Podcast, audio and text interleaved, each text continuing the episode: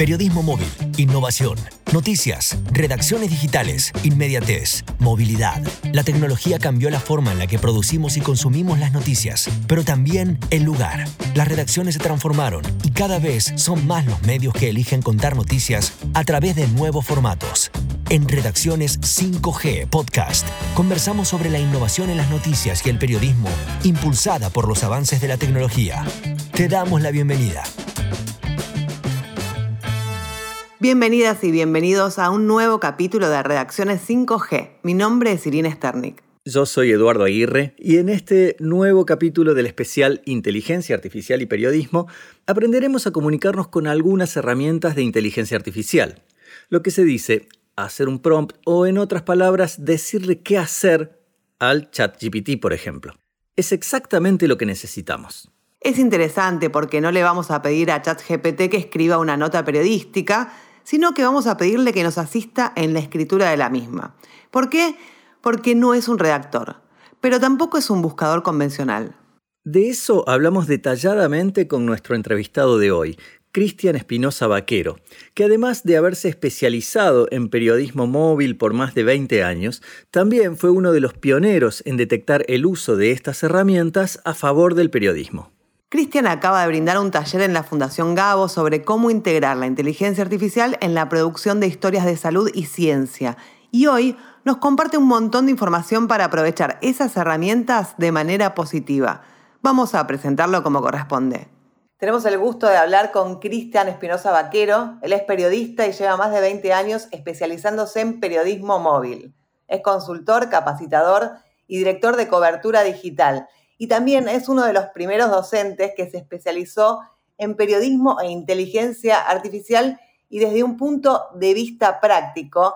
Y quería preguntarte en primer lugar, ¿cuándo fue tu clic en tus clases o charlas? ¿Cuándo pasaste a hablar de periodismo móvil a ChatGPT e inteligencia artificial? Gracias, Irina. Sí, Sí, bueno, era casi, casi un paso natural, ¿no? De los que hemos tenido la suerte de estar siempre como early adopters, periodistas de early adopters, en mi caso desde el año 2000, cuando empezaba la época de los portales. Eh, yo recuerdo en esa época Star Media, por ejemplo, por allá en, en Argentina, y el sitio, me acuerdo, que era lo que allá pegaba. Acá pegaba Terra y yo ya trabajaba para el Terra ecuatoriano y fuimos dando esos primeros saltos, ¿no? Que me parece que fue como el de los, cuando dimos el primer salto a los a Blogger, fíjate, ¿no? Esa primera sensación de que de repente en tres pasos tú publicas tu sitio web y era, no puede ser, sin un técnico, sin un webmaster. Con lo móvil yo sentí lo mismo cuando empecé a hacer las primeras transmisiones en vivo, pero fue uno de los primeros en hacer esas transmisiones, porque como periodista que cubría para medios impresos, eh, y luego cuando vino inteligencia artificial sentí esa misma sensación, pero multiplicada, te puedo decir, por, por 10 o por más. O sea, sí fue una sensación muy, muy, muy fuerte. Y entonces yo dije, no, esto, esto, esto va para, para adelante, que es lo que yo sentí hace 20 años y que no dejé de hacerlo. Y dije, hay que empezar a capacitar en esto, hay que empezar a formar. Entonces, lo que yo hice fue, mira, lo primero que hice fue hacer unos cursos propios, como siempre he hecho toda mi vida, de inteligencia artificial, contenidos. Y una materia que me dieron en la Universidad de Panamá de nuevas tecnologías, yo les propuse adaptar a la materia, porque dije, yo no puedo dar nuevas tecnologías sin adaptar la materia de maestría de nuevas tecnologías con inteligencia artificial. Me aceptaron y empezamos a hacer ese trabajo ya como desde febrero y pues de ahí estoy ya lanzado con todo esto, combinando con periodismo móvil. Cristian, ¿cómo ves el ingreso de la inteligencia artificial en los medios específicamente? Bueno, ¿qué casos de uso estás viendo que se están implementando con mejores resultados? ¿Cuáles ves que se van a ir dando con un poco el transcurrir del tiempo que es tan vertiginoso en esto, no? Tuve yo una experiencia de, hacer una capacitación. Yo había dado justo eh, periodismo móvil eh, en Venezuela cuando allá solo se usaba BlackBerry y, y, donde más se utilizaban teléfonos celulares era en Venezuela. El 80% de la población tenía BlackBerry. Entonces, por esa razón fue que allá recién también empecé a hacer unos talleres con tres medios venezolanos integrando inteligencia artificial en, en, en tres redacciones. Lo que te puedo decir es que queremos cometer al mismo tiempo los er-, errores que ya pasaron y al mismo tiempo yo como que les que trato de, no caer en eso mismo, De, de, no cometer esos errores de, de, ir muy detrás. ¿no? Ahora la inteligencia artificial es vista con mucho más miedo que lo que era la integración de redacciones, ¿te acuerdas? ¿no? Integrar las redacciones. o lo que era colocar un community manager eh, o un gerente de, medios sociales a nivel transversal. Y eso es lo que yo propuse ahí en este medio, ¿no? O sea, que no esperemos más a, a que esto de la inteligencia se acelere y que empecemos ya a colocar, no solamente a nivel de gestión del día a día, la inteligencia artificial, que ya les voy a contar lo que hicimos, sino ya introducir eh, funciones, cargas.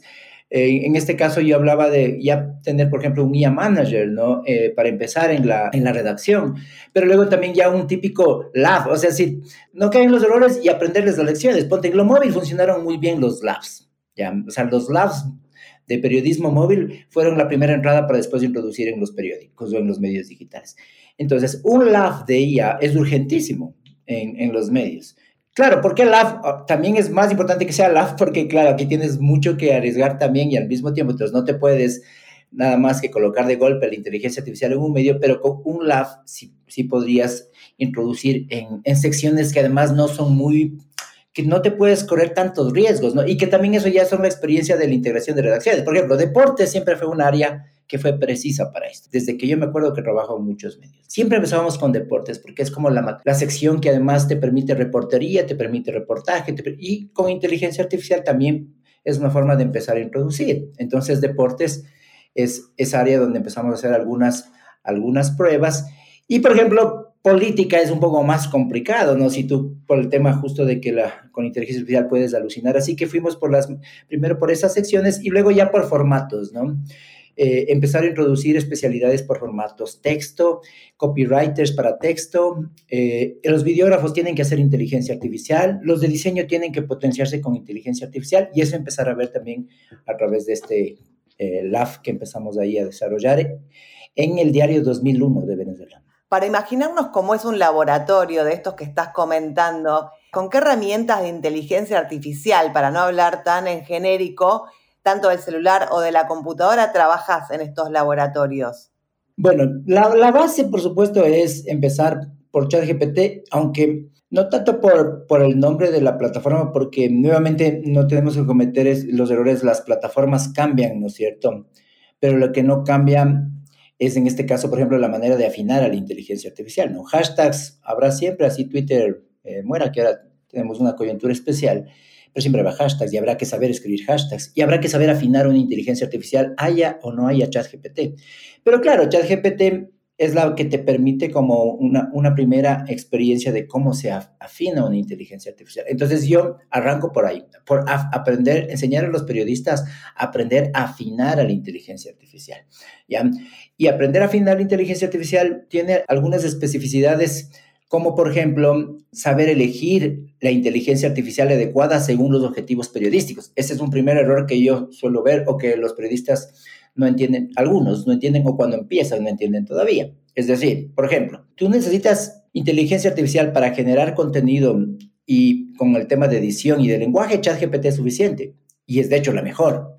Pero si tú necesitas tener referencias bibliográficas o te vas a ir por el lado de la investigación, pues ChatGPT no es como que la herramienta más adecuada para un ejercicio de eso, sino tal vez tendrías que irte con alguna que te dé referencias justamente bibliográficas o web. En este caso está Bing, ¿no es cierto? O está Perplexity o el propio Google Bard que sí nos da referencias web en forma rápida, ¿ya?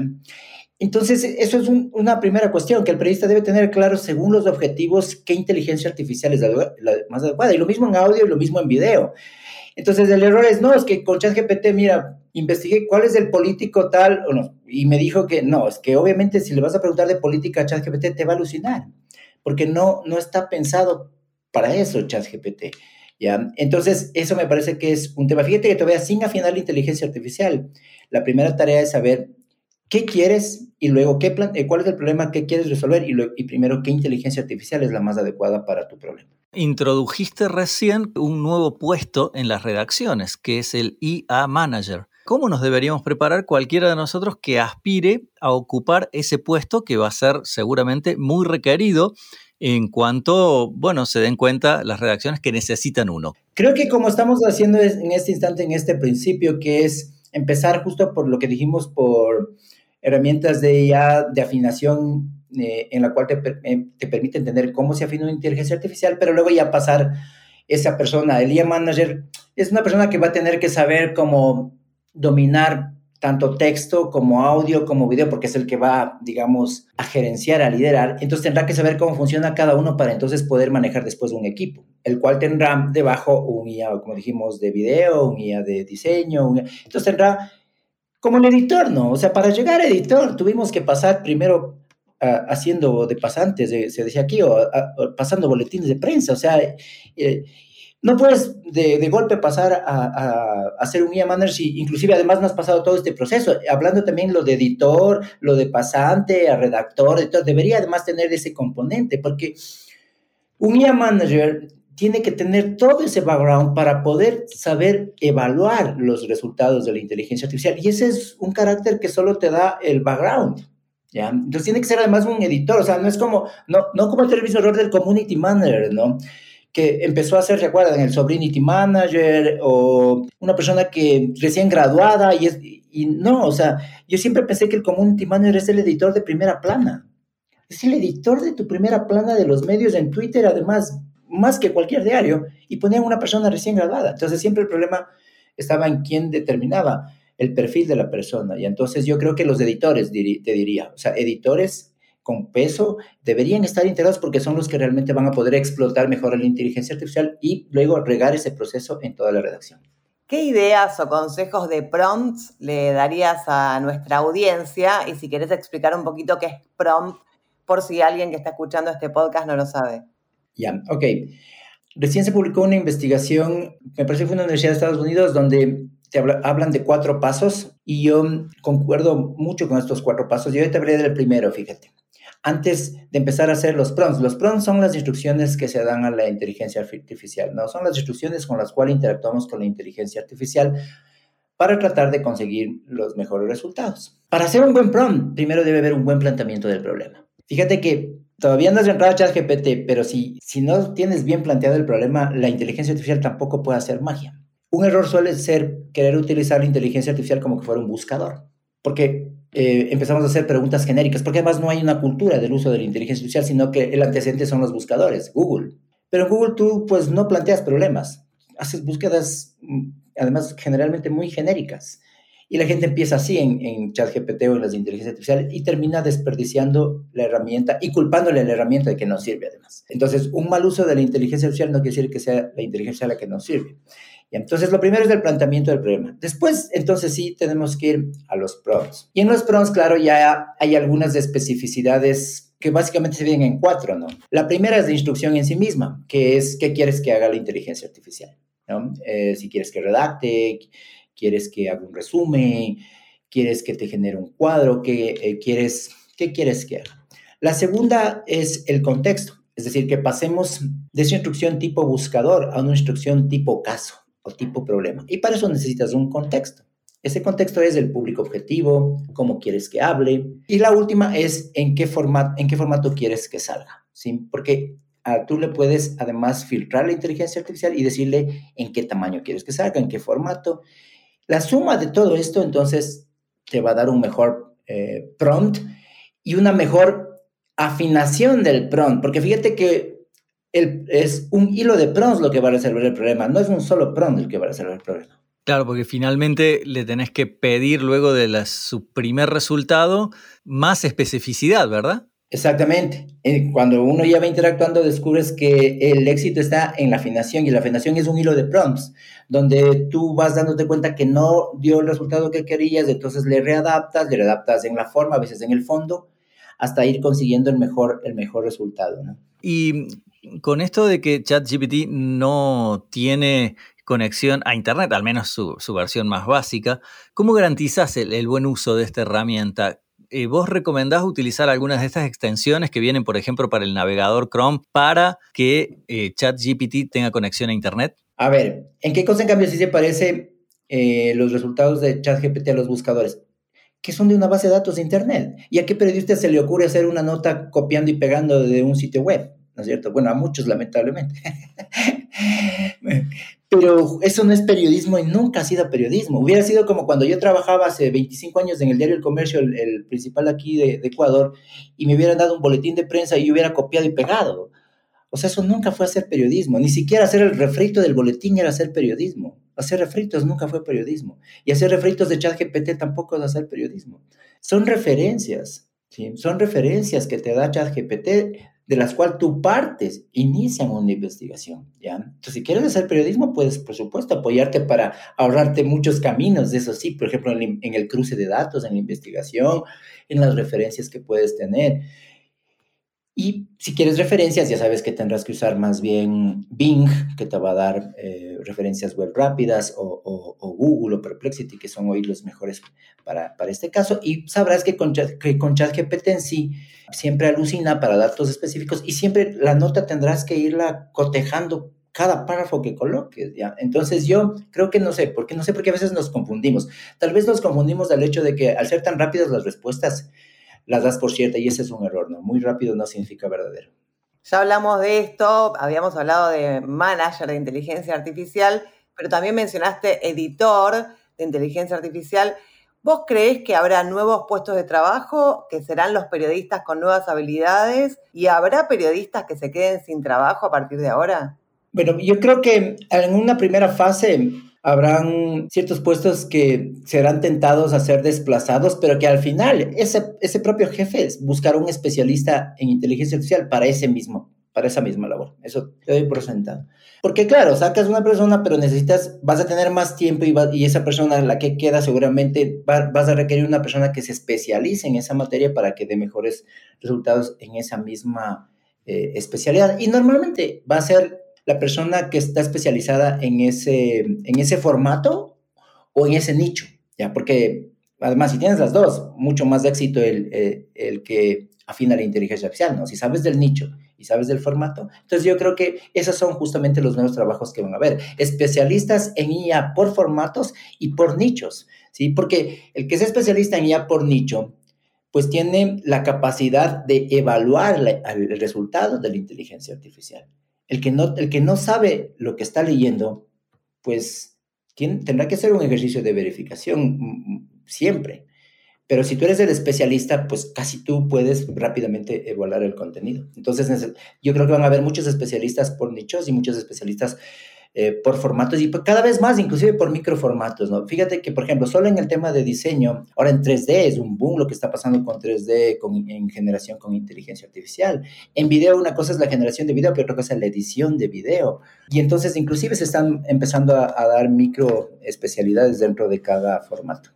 Bueno, hoy es necesario saber entonces de periodismo móvil, periodismo digital naturalmente, también de, redacción, de audio, de video, de imágenes y ahora también de inteligencia artificial. ¿Cómo ves el, perfil del periodista que va a ser necesario a partir de este año en las redacciones? Yo creo que al principio vamos a tener este ya manager que dijimos y vamos a tener luego los, los especialistas por eh, formatos y luego ya va a ser transversal, como siempre tuvo que ser digital y móvil. Esto de, de, maestría en periodismo digital siempre fue absurdo, pues, ¿no es cierto? Como una maestría de periodismo digital si todo es digital. Y luego en móvil lo mismo. Y luego vamos a, se nos va a hacer absurdo que haya maestrías en inteligencia artificial porque todo es inteligencia, va a ser todo, va a ser inteligencia artificial, pero claro, pasa por fases, ¿no? Hasta, hasta ir haciendo esta realfabetización. Y el periodista, todo periodista tiene que utilizar un asistente de inteligencia artificial que para mí no solamente es un asistente, sino eh, un superpoder de las extensiones de su cuerpo. ¿ya? Es, es un superpoder. Yo creo por eso mucho en la, en la suma. Es más, yo me veo en el futuro como un cyborg, no, no, ni siquiera me veo como la suma, me veo como un cyborg que utiliza la inteligencia artificial para potenciar todo y no como pues estos, estos escenarios un poco apocalípticos que también están saliendo mucho que a mí realmente eh, creo yo en la, en la fusión.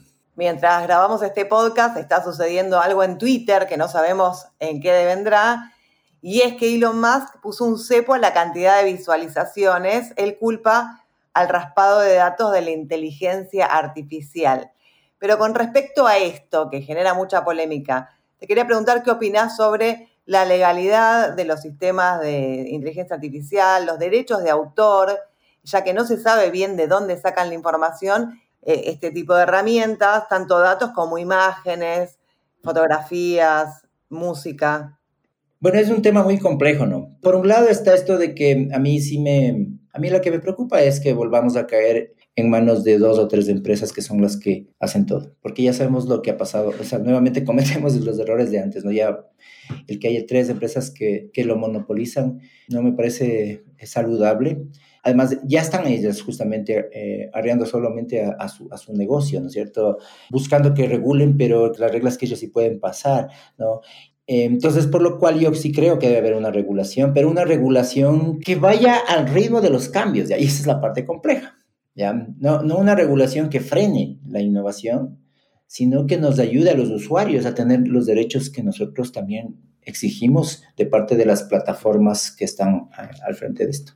Por lo que decías, Cristian, para finalizar, tenés una posición mucho más integrada que apocalíptica. Tuvimos la experiencia por ahí cuando capacitábamos sobre periodismo móvil de una mirada un poco escéptica de algunos sectores, de los colegas, de los dos y las periodistas. Eh, bueno, ¿cómo te recibieron hablando de esto dentro de las redacciones de los medios donde ya estuviste? Yo veo un cambio profundo en, cuando empiezas a enseñar esto, la gente siente el superpoder que puede tener y tú ves cómo dan un salto, ¿ya? Me parece que estamos viendo un movimientos tan rápidos que necesitamos acortar rápido esta brecha. A mí me duele que esta eh, me dolería mucho que esta brecha no la a aprovechar en América Latina para no quedarnos atrás, pero ya los países, por supuesto, más avanzados ya, ya están con programas para empezar a alfabetizar a nivel de, de ministerio, de educación pública. Y yo creo que hay que acelerar rápido en eso. Los periodistas al principio tienen miedo, realmente no es un miedo a la inteligencia artificial, es un miedo al desconocimiento. Porque claro, el desconocimiento es el que les puede desplazar realmente. No, no, no es la inteligencia artificial, que ya se ha dicho muchas veces, pero yo lo, también yo lo he podido sentir en, en los propios periodistas, comunicadores, estudiantes, hasta cuando les vas enseñando y van rompiendo el miedo, más bien lo que he tenido el gusto es que me digan, profe, no queremos que se acabe la clase, ¿por qué, por qué no alargamos otro módulo? En serio, es lo que he tenido como, como referencias porque se dan cuenta que esto va a seguir y que hay que, y que, hay que seguir trabajando. Entonces, en los, y en los medios, en los periódicos, eh, esta confusión del uso es súper importante hacerles entender cuándo usar y cuándo no usar inteligencia artificial. Algunos, este, esto de tomar como copy-paste y pasar, o sea, es como que también tiene que ver mucho con la base de hacer periodismo, ya que también tenemos que volver a reeducar, pues es decir, y que eso no tiene que ver con la inteligencia artificial. Fíjate, ¿cómo un periodista toma un dato de ChatGPT y lo manda a un medio directo? O sea, no, no, eso no, no es un problema de la inteligencia artificial. No le puedes culpar a que es que me alucinó ChatGPT. Y que hay que integrar esto pronto en las redacciones para, claro, las redacciones más cortas serán las que integren más rápido, lamentablemente, y las más grandes son las que se demoran en tomar más decisiones. ¿no? Entonces, una oportunidad para los medios nativos digitales. Genial, te agradecemos mucho y para terminar, ¿qué consejos le darías a nuestra audiencia para por dónde ir para empezar a aprender a experimentar con inteligencia artificial en el periodismo, para quien esté un poco perdido? Empezar por ChatGPT y mucho pre-error, ¿no? Mucho pre-error. Empieza por ChatGPT porque es la que nos va a ayudar a afinar la inteligencia artificial. Empezar por ChatGPT, seguir fuentes yo tengo una, mm, un menú de fuentes que me dan actualización en tiempo real. Yo uso Twitter, por supuesto, y tengo listas entonces muy segmentadas, donde cada tweet es lo que vale, y más ahora en estos tiempos de, de las limitaciones de Twitter. Entonces tienes que seguirles a las fuentes especializadas. Yo te diría que es la clave, ¿no? Buscar primero un método de autoactualización. Fíjate que, aunque me preguntas de inteligencia artificial, em, hay que empezar por ahí. Y luego fíjate que hay que empezar por, entonces después de eso sí ya viene ChatGPT y yo diría después de ir de ChatGPT, en ChatGPT aprender de palabras claves, lo que es el contexto, la afinación, hacer mucha prueba, mucha prueba. Ahora apóyate en videos en internet, hay cualquier cantidad de videos que demuestras sobre cómo se puede afinar y luego ya pasar a busca cuál es como tu especialidad, como dijimos, por nicho y empieza a afinar en el nicho, a ser el, el experto en ese nicho y luego empieza a buscar un formato en el que tú te especialices. Yo, por ejemplo, vengo de la prensa, pero también del tema móvil, y yo estoy entrándole mucho al, tema móvil, a cómo eh, lograr mejores resultados y nuevos formatos. Mi especialidad siempre ha sido nuevos formatos. Entonces, siempre estoy buscando yo qué nuevos formatos puedo generar con inteligencia artificial, porque es mi fuerte. Pero como yo vengo también de la redacción, me gusta mucho el tema del copywriting y estoy metiéndome mucho en cómo generar nuevos prompts para generar mejor copywriting eh, adaptado a las diferentes plataformas sociales. Una sugerencia que te, les puedo dar como para tratar de ir adentrándose en este mundo y luego, y sobre todo, poder diferenciarte. Genial, muy interesante todo. Muchísimas gracias por la conversación. Muchas gracias, Cristian. Muchas gracias a ustedes, Irina. Muchas gracias, Eduardo, y a Redacciones 5G. Son de verdad muy interesantes los conceptos que nos aporta Cristian, en especial la tranquilidad de poder visualizar que la inteligencia artificial no nos dejará sin trabajo, sino que abrirá nuevas ramas periodísticas, o mejor dicho, requerirá especialización constante por parte de los profesionales. Claro, la inteligencia artificial no reemplaza el trabajo de los periodistas, pero sí puede ser una herramienta de mejora para nuestros contenidos. Está claro que no podemos usar ChatGPT para pedirle notas porque nos va a entregar artículos con errores, como acaba de demostrar el caso de la publicación especializada Gizmodo y su nota sobre Star Wars. Además, no todo es ChatGPT, ya que como mencionó Cristian, hay una herramienta para cada necesidad. Y si necesitas información académica, está Wolfram. O Perplexity para obtener respuestas con fuentes de referencias y poder chequear de dónde sacó la información, lo mismo Google Bard, aunque se equivoca bastante porque es un sistema experimental. Y más allá de las herramientas, es interesante destacar la idea de afinación y de los posibles nuevos puestos de trabajo, y a manager o editor de inteligencia artificial, entre otros. Y pensar siempre en qué problema queremos resolver plantear la necesidad y la habilidad que queremos que la inteligencia artificial haga. Es decir, definir lo que queremos es algo exclusivamente humano. Me quedo pensando Iri, y reflexionando sobre cuál será mi próxima especialización y les propongo a ustedes el mismo ejercicio. Mientras tanto, nos volvemos a encontrar en el próximo episodio de Redacciones 5G Podcast para seguir analizando la innovación periodística desde nuevos puntos de vista. Porque no todo es inteligencia artificial, también está Threads. Y la conversación vuelve a sorprendernos hablando de Mark Zuckerberg. Veremos hacia dónde va todo. Hasta la próxima y muchísimas gracias por acompañarnos hasta aquí. Chau, chau, hasta el mes que viene. Redacciones 5G Podcast es una iniciativa desarrollada por Telecom Argentina junto a Irina Sternik y Eduardo Aguirre.